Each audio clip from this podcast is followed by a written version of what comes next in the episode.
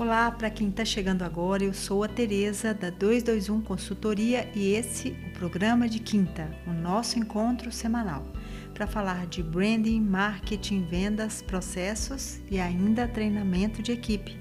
Se você que está chegando agora e quer participar com perguntas e sugestões, anote aí os nossos endereços teresa@221.com.br, escrito por extenso, ou nos perfis arroba Tereza Cristina Orne ou 221 Consultoria, agora em numeral. Eu vou adorar contar com a participação de todos vocês. Fabi, é um prazer te receber aqui hoje no programa de quinta. Nós estamos muito felizes de você ter aceitado o nosso convite e hoje nós vamos falar de um tema que com certeza é algo que muita gente tem, tem dúvidas e é um tema do momento, né? O marketing de influência. E como que esse marketing de influência, da mesma forma que outros setores mudaram e quais foram as mudanças que toda essa crise trouxe também para o marketing de influência. Bom, para começar, eu gostaria que você se apresentasse. Ai, boa noite, Tereza. É um prazer falar com você. É um prazer estar aqui com você essa noite. Bom, meu nome é Fabiana Lopes, é, Fabi Lopes para todo mundo. Eu sou diretora e cofundadora da Enlace Gestão. A Enlace é uma empresa que trabalha marketing digital estratégico e branding é, de, de, empresas de médio, pequeno, médio e grande porte, onde a gente trabalha tanto esses pilares quanto o marketing de influência também. Nós somos a primeira agência de Minas Gerais a trabalhar com marketing de influência, tanto criando campanhas é, para as empresas quanto administrando a carreira de alguns influenciadores digitais.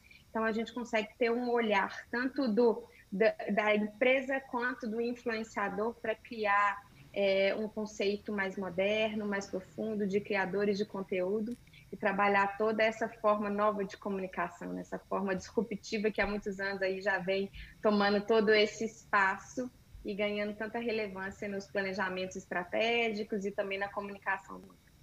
Nosso papo hoje vai ser, então, excelente. Vamos começar, então.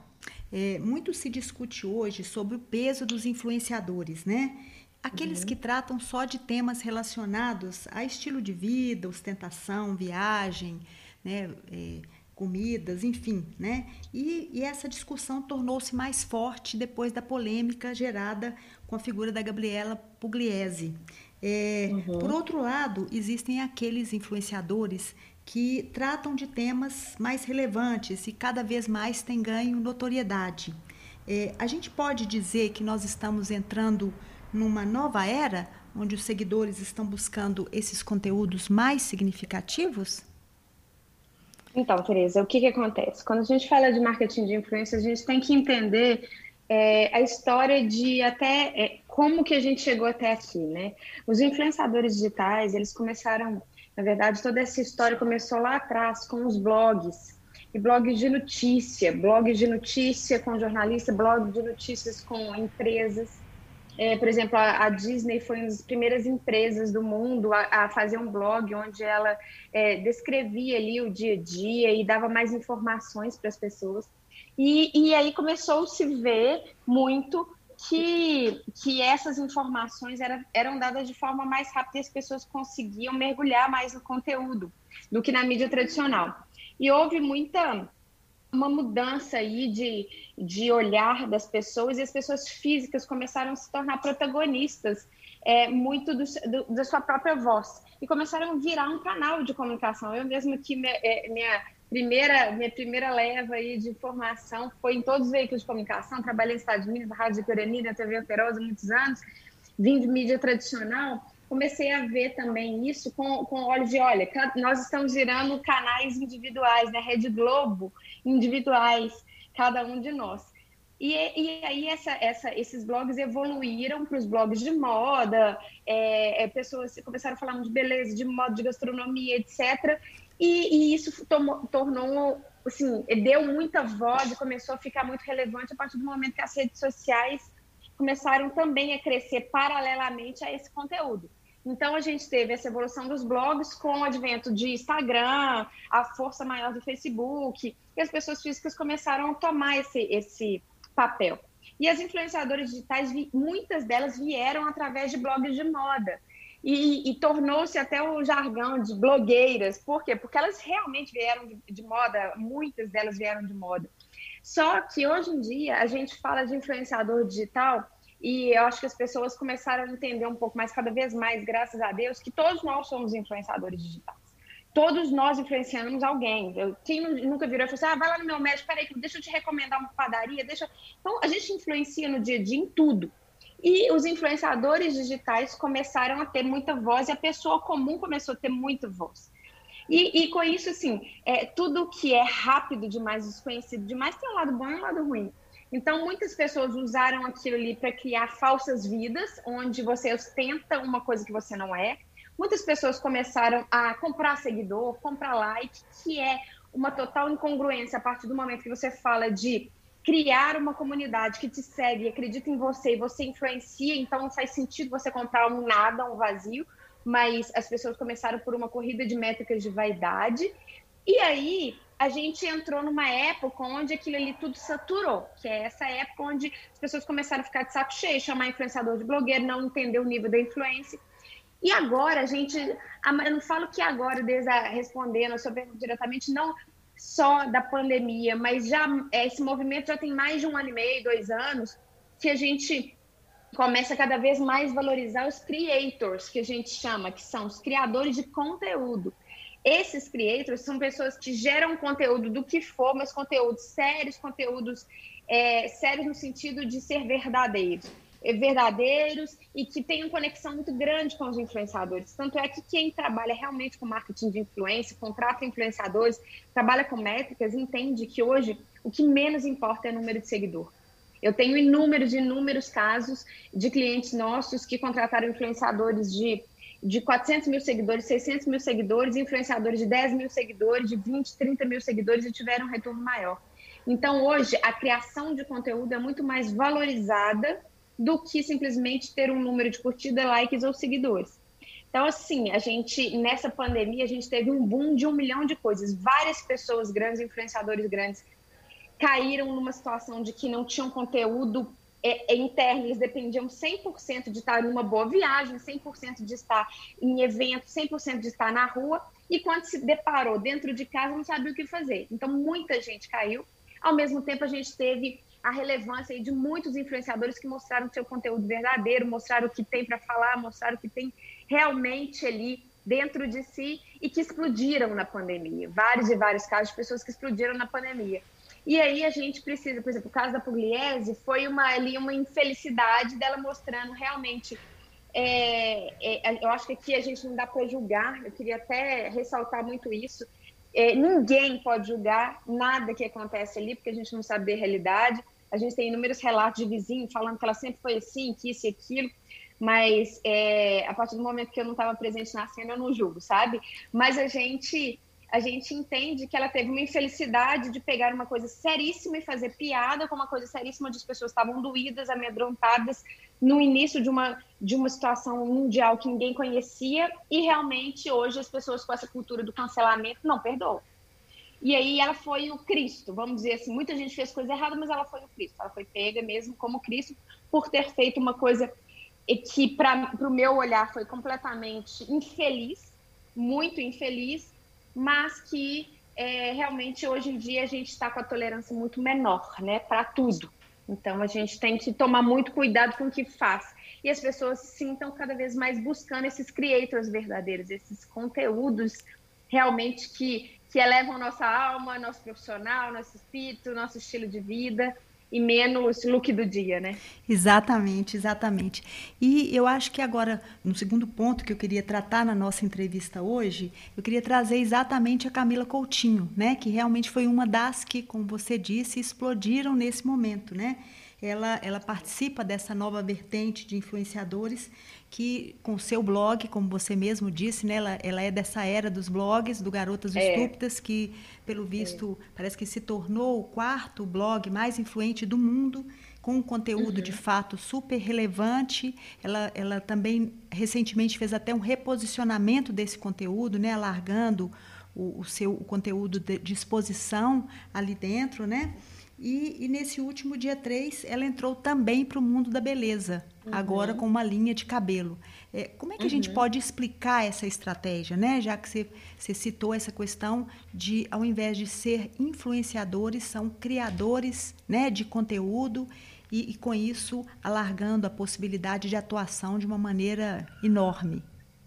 É, assim, é muito legal ver o caso da Camila, porque assim, eu, eu particularmente sigo a Camila há muitos anos, gosto muito dela. É, eu dei uma palestra recentemente na Localiza e eu finalizei essa palestra, foi um workshop de oito horas sobre marketing de influência e, e, eu finalizei exatamente com um vídeo da Camila, dela falando é, sobre influência, um vídeo super bacana que ela tem. E a Camila é uma menina muito culta, muito profunda e com uma personalidade muito forte.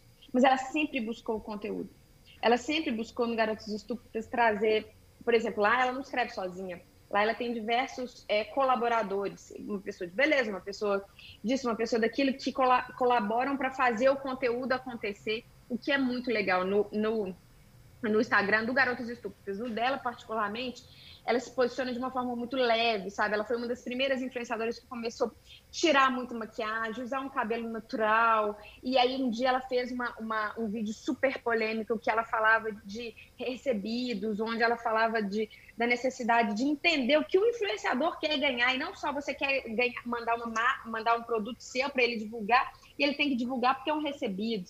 Então ela, ela sempre saiu na frente, trazendo uma menina muito madura, com muito conteúdo. E com uma verdade, né? Eu acho que uma verdade. Com muita verdade.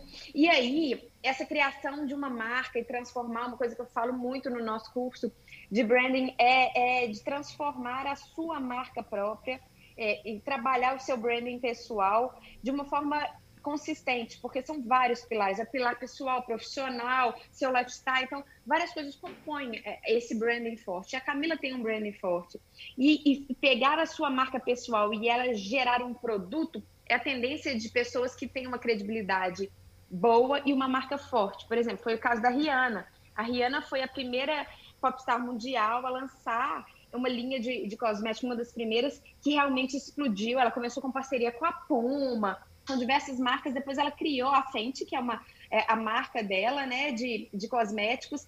E tanto é que a Sephora, quando a Sephora lançou junto com ela essa marca de beleza, é de, de tinha mais de 50 tonalidades de base, de corretivos e etc., para todos os tipos e tons de pele. Eles criaram um, um, até um movimento, que era o movimento Fenty no, no no, nas redes sociais porque gerou uma loucura das pessoas atrás. Por quê? Porque a marca dela era forte, juntou a um bom produto. Como a gente pode ver o Michael Jordan, quando ele lançou uma série de produtos e se unir numa marca forte. Então a Camila nada mais fez do que isso, pegar ela, que já é uma marca própria forte, com branding forte, e gerar uma linha de produtos que ela traz a credibilidade dela para a audiência dela e consegue rentabilizar com um olhar comercial, né? Então isso é maravilhoso. É completamente. Quer dizer, então, é, é, realmente adequar aquilo que ela sabe fazer de melhor, que é uhum. realmente a marca dela, né? Traduzindo isso num produto que leva uma chancela e, como você mesmo falou, que pode sim monetizar de uma forma estupenda, né? Me parece que ela, inclusive, vai lançar também a linha de maquiagem daqui uns 10 meses, não é com isso? Com certeza, com é. certeza vai lançar. Ela sempre é, procuram explorar também muito esse lado da beleza, que é um um viés comercial muito bom também. E ela, como sempre falou de beleza também, tem muito a ver. É, é, e a gente tem que tomar cuidado também de influenciador lançar e se associar a produtos e marcas que façam sentido para a vida dele, para continuar aquela verdade. Camila sempre falou de beleza, como a Camila. É, é a, a, outra Camila, gente? Coelho. Dela, a Camila Coelho. A Camila, Camila Coelho, Coelho, né? Também lançou agora a linha dela então, assim, ela lançou deve ter mais ou menos uns, umas duas semanas. Então, é, você aliar uma maquiadora profissional como é a Camila, como foi a vida inteira, onde ela foi pautada nisso, com o lançamento de um produto, é, é ideal, é perfeito. Um esportista lançar uma marca de fitness é super bacana. Então, fazendo sentido, é, tem que surfar na onda mesmo dessa, de toda essa credibilidade e, e, e abrir produtos e, e esferas comerciais para rentabilizar que é esse é o jogo, esse é o, é o game mesmo. Exatamente, exatamente. E pensando nisso, em março saiu uma pesquisa das agências Brunch e UPix, onde 164 marcas entrevistadas, é, quase 80% delas, é, diziam que iriam manter a sua, a, sua verba para o marketing de influência mesmo diante de uma pandemia. Ou seja, uhum. essas empresas continuam acreditando na importância dos, dos, influenciadores né, como aliados, mesmo nesse momento de crise, sabendo que esses uhum. influenciadores também, eles ajudam uhum. a contar histórias, né? eles, eles, eles credibilizam novas histórias, como lançamento de produtos, como um reposicionamento de marca, enfim. Né? Uhum. É, e a própria revista Exame também trouxe nesse mês de agosto uma discussão interessante exatamente falando sobre esse tema, beleza, né? Onde uhum. mostra que existem é, é, influenciadoras que recebem 50 mil curtidas num único post, é, né, realmente chancelando determinada marca ou produto. Né? Uhum. É, o que as empresas devem esperar dessas parcerias? Então, é, todas as empresas que nos procuram para a gente poder fazer a, a, parte de marketing estratégico e construir mesmo um canal de comunicação com influenciadores digitais, a primeira coisa que a gente pergunta é o seguinte: primeira coisa, você não escolhe um influenciador simplesmente, o influenciador tem que te escolher. Então, tem que ser uma marca que vai fazer sentido para o influenciador você tem que pesquisar o influenciador, você precisa entender qual é o passado desse influenciador. A gente teve, há uns anos atrás, um, um problema seríssimo com, com o Cielo, que, que teve uma série de, de, de, problemas em relação a comentários que ele tinha feito no passado no Twitter com, com preconceito, e isso ele estava no meio, estavam viajando, cheio de patrocínios no meio da Copa, e trouxe uma série de, de problemas. Então, pesquisa o influenciador antes de, de entender quem que você vai se associar, com quem que a sua marca vai carregar. A partir do momento que você vira e fala assim, Fabi, ah, tá, eu vou te... Eu, eu tenho uma marca de roupa, eu quero que você represente. Por acaso, as, os seus valores, a sua empresa representa os mesmos valores do influenciador? Não é simplesmente porque ela é bonita, porque ela tira uma foto bonita. Então, assim, se você, se você, cuida do seu produto, se ele é um produto vegano, se ele tem um, uma preocupação social, e o influenciador não tem nada disso, para quê? simplesmente por causa de curtida e venda, e aí fica, fica uma coisa vazia na hora que o seu público conecta com aquela imagem. Então, a primeira coisa é a imagem do seu influenciador transparecer exatamente o que você quer na sua empresa. A cultura da sua empresa tem que ser baseada no caráter do influenciador que você está tá contratando. Se, se for isso, perfeito, match. Agora também, vamos ver se esse influenciador é para dar só awareness, que é a visibilidade para a marca, para dar toda um, uma repercussão para sua marca visual ou é um influenciador que vai dar venda? É um influenciador que você quer gerar ticket? Então, você tem que pensar na hora de construir uma campanha de marketing de influência se você precisa de, um, de uma celebridade, um macro influenciador, micro influenciador ou de um nano influenciador. Cada um tem um papel na construção de um planejamento. O nano e o micro conectam muito com a base, vendem muito. O macro já dá uma dimensão de marca, de branding. A celebridade também. Então, a gente precisa de pensar muito como é que vai ser essa conexão e para que, que você está contratando aquele influenciador. Sim, eu acho que cada vez mais tem que criar essa sinergia, né? Entre influenciados, Sim. marca e influenciador. Não adianta nada Exatamente. se isso não funcionar. Você vai ter um, um, influenciador, né? De repente tendo uma verba de marketing enorme sendo dispensada exatamente numa ação que não vai gerar resultado porque essa sinergia não acontece. E Exatamente. cada vez mais a gente tem as redes sociais e, como você disse, é, traduzindo em um número gigantesco de influenciadores, porque como você disse no início dessa entrevista, todos nós, de uma certa forma, influenciamos pessoas, né? Em menor dimensão ou em maior dimensão. E uma coisa que eu gosto muito de ressaltar também, Teresa, só finalizando aqui essa, essa pergunta, é a gente nunca contrata um influenciador é, para uma campanha de uma empresa por gosto pessoal se o gerente de marketing, o diretor de marketing que for ver, que for analisar, que estiver fazendo essa, essa, essa, inteligência, ele não pode olhar com um, vi, um viés pessoal. Ah, eu não sigo, eu não gosto, eu acho bobo, eu não gosto. Não, peraí. Qual que é o produto? O que, que a empresa quer passar? Aquela pessoa transmite? Independente do que você acha, do que você segue, você como pessoa física, porque acaba que é um mundo que se envolve muito, né? Então, você pode não seguir, mas aquela pessoa pode ser ideal para sua empresa. Exatamente, exatamente. Bom, é, estão surgindo também, Fabi, páginas fechadas em plataformas digitais, onde jornalistas, influenciadores também e celebridades passam a criar um conteúdo pago e exclusivo. É, seria uhum. esse, esse tipo de, né, de estratégia o, o futuro da influência? Será que a gente vai ter esse, isso seria um novo modelo de negócio, né, que está se abrindo nesse momento? É, essa, esse modelo de negócio, é, ele baseia-se muito também na, na, produção de cursos online, de conteúdos exclusivos, de fórmula de lançamento. Tem diversas ações e estratégias que a gente consegue trabalhar conteúdos exclusivos, né? É, Para todo tipo de área. Isso eu acho sensacional, porque a partir do momento que você tem uma comunidade fiel e você quer explorar um conteúdo exclusivo, aquilo se torna um, um, um infoproduto para você.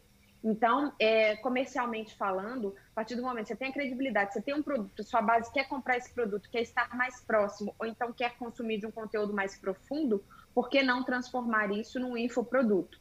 Então, sim, com certeza. Agora, na pandemia, a gente viu uma aceleração absurda de infoprodutos, de cursos online. Não tem volta, com certeza não tem volta. E eu acho que quem souber explorar com um conteúdo verdadeiro, de novo, profundo e bem feito, porque hoje ninguém está para brincar na internet, não dá para soltar qualquer videozinho ali, caseiro de qualquer forma, e vender aquilo como um conteúdo exclusivo. Tem muita gente ruim também fazendo isso, muita gente que, que acha que é só ali, vou criar um close friends e é isso aí, vou cobrar isso aqui, as pessoas vão querer me ver. Não é assim.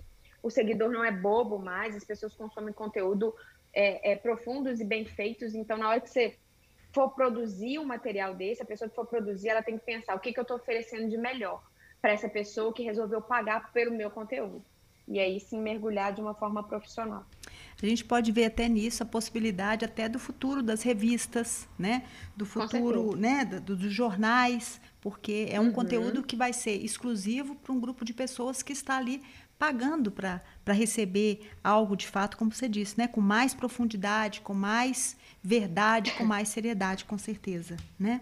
Com certeza. Mas até agora, Fabi, a gente falou a respeito de marcas que têm um número grande, né? ou seja, uma verba mais robusta de marketing que pode, de fato, né, investir em influenciadores, enfim, com constância. Uhum e para aqueles empresários que não dispõem de grandes verbas, aqueles que compreendem a importância do marketing de influência, mas que precisam investir de uma forma assertiva e ter sucesso. Como, quais são as dicas que então, você poderia passar? É, a gente tem diversos exemplos de pequenos, médios e grandes aqui dentro da empresa. E, para te falar a verdade, é claro que grandes verbas fazem grandes campanhas mas a gente tem grandes retornos com pequenas campanhas. Então, quando você for pensar em contratar um influenciador, não necessariamente você precisa de ter uma verba grande, mas você precisa de entender de novo. Ah, então tá, então não tenho dinheiro para contratar cinco influenciadores nesse valor. O que, que eu vou fazer? Deixa eu escolher dois aqui que conversam, deixa eu negociar com esse influenciador, por exemplo, é, em fazer uma collab e esse influenciador vai ter uma participação na venda da collab. Deixa eu ver se eu consigo algum influenciador que, a, que trabalhe com o meu produto inicialmente com permuta e depois eu fecho um valor mensal é, depois que conseguir rentabilizar. Então, assim, é o ideal trabalhar com permuta? Não. É, é, é usado no mercado? Demais. Faz sentido? Faz. Em cada momento da vida e da estratégia faz sentido. A partir do momento que você usa um influenciador profissional, que vai trabalhar a sua marca de uma forma séria. Porque, por exemplo, ganhar as coisas hoje em dia virou uma loucura. Todo mundo quer ganhar, quer permutar, quer permutar por um prato de comida. Ah, me manda aqui que eu faça um post. Isso para mim é a treva, isso para mim é o fim da picada. Uma coisa é você é, fazer um conteúdo, combinar com aquela empresa e entregar um conteúdo de qualidade. A empresa vai ver o valor e vai, vai, vai começar a girar um retorno financeiro e, a partir daí, negociar e conseguir fazer boas negociações. Outra coisa é dar participações em collabs e etc. E, e, outra coisa é querer simplesmente pegar o seu produto que tem um valor e permutar ele simplesmente com um influenciador que às vezes não vai saber nem o que fazer com aquilo. Ah, então tá, fez uma história de pronto, acabou. Não é assim. Eu acho que independente se for permuta ou não for permuta, tem que ser contratado. Para mim, aqui, para Ilace, não existe nenhum tipo de, de parceria que não seja através de contrato contratou um influenciador, então tá, mesmo com permuta, o que, que eu te entrego, o que, que você me entrega? Quanto vale o meu produto, quanto vale seu stories, quanto vale seu post ou o seu trabalho. Então, esse valor do trabalho do outro tem que ser contabilizado tanto quanto o valor do seu produto. Então, acho que tem que ser bom para os dois lados. Mesmo que seja um valor pequeno, rentabilizado, ou uma permuta, ou uma collab, um percentual, ou mesmo um valor pago, para o pequeno, pequeno empresário, mas um valor que ele sabe que ele está contratando uma pessoa que vai entregar para ele um conteúdo bem feito e um conteúdo que tem a ver com o que, que ele espera para o retorno dele. Né?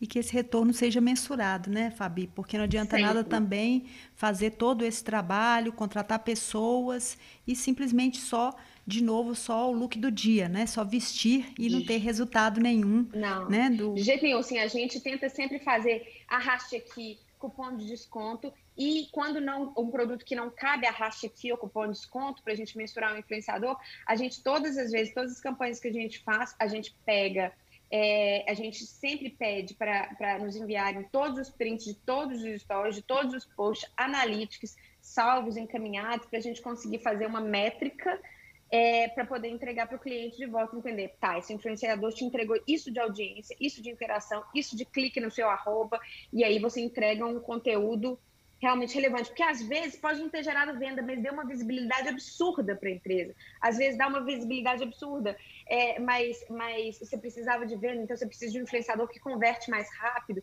E aí você começa a entender quem que é a cara do seu negócio. Isso é muito legal. E com base nesses resultados, você pode, né, na verdade, criar as próximas estratégias, né? Eu acho que o marketing digital tem muito isso, né? A possibilidade de você conseguir mensurando e ir mudando a estratégia, adequando dentro das, né, daquilo que você deseja, como você mesmo disse. Assim, você tem um objetivo certo. e vai avaliando para os resultados acontecerem.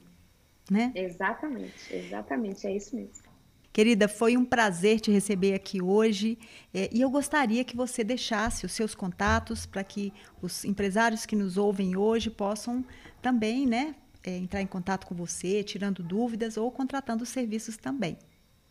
Legal, então. A nossa empresa chama Enlace Gestão, o Instagram é arroba Enlace Gestão, o site é www.enlacegestão.com.br e meu Instagram, onde eu gero muito conteúdo lá também, é Fabi Lopes, mas tem um pontinho no meio de cada letrinha. Então, F ponto, A ponto, I ponto, então tem um pontinho no meio de cada letrinha. Ótimo, mas é Fabi poder, Lopes, né? Só para poder. De, Fabi Lopes com um pontinho no meio de cada letrinha. E no, no nosso Instagram tem os nossos contatos, telefone e contatos diretos. Vai ser um prazer. Perfeito, então. Muito obrigada, um beijo e até uma próxima oportunidade, né? Até. Boa noite. Um beijo. Obrigada. Eu quero agradecer a participação de todos que acompanham por aqui esse programa e convidá-los a estarem comigo na próxima quinta no nosso programa. Um beijo grande e até a próxima semana.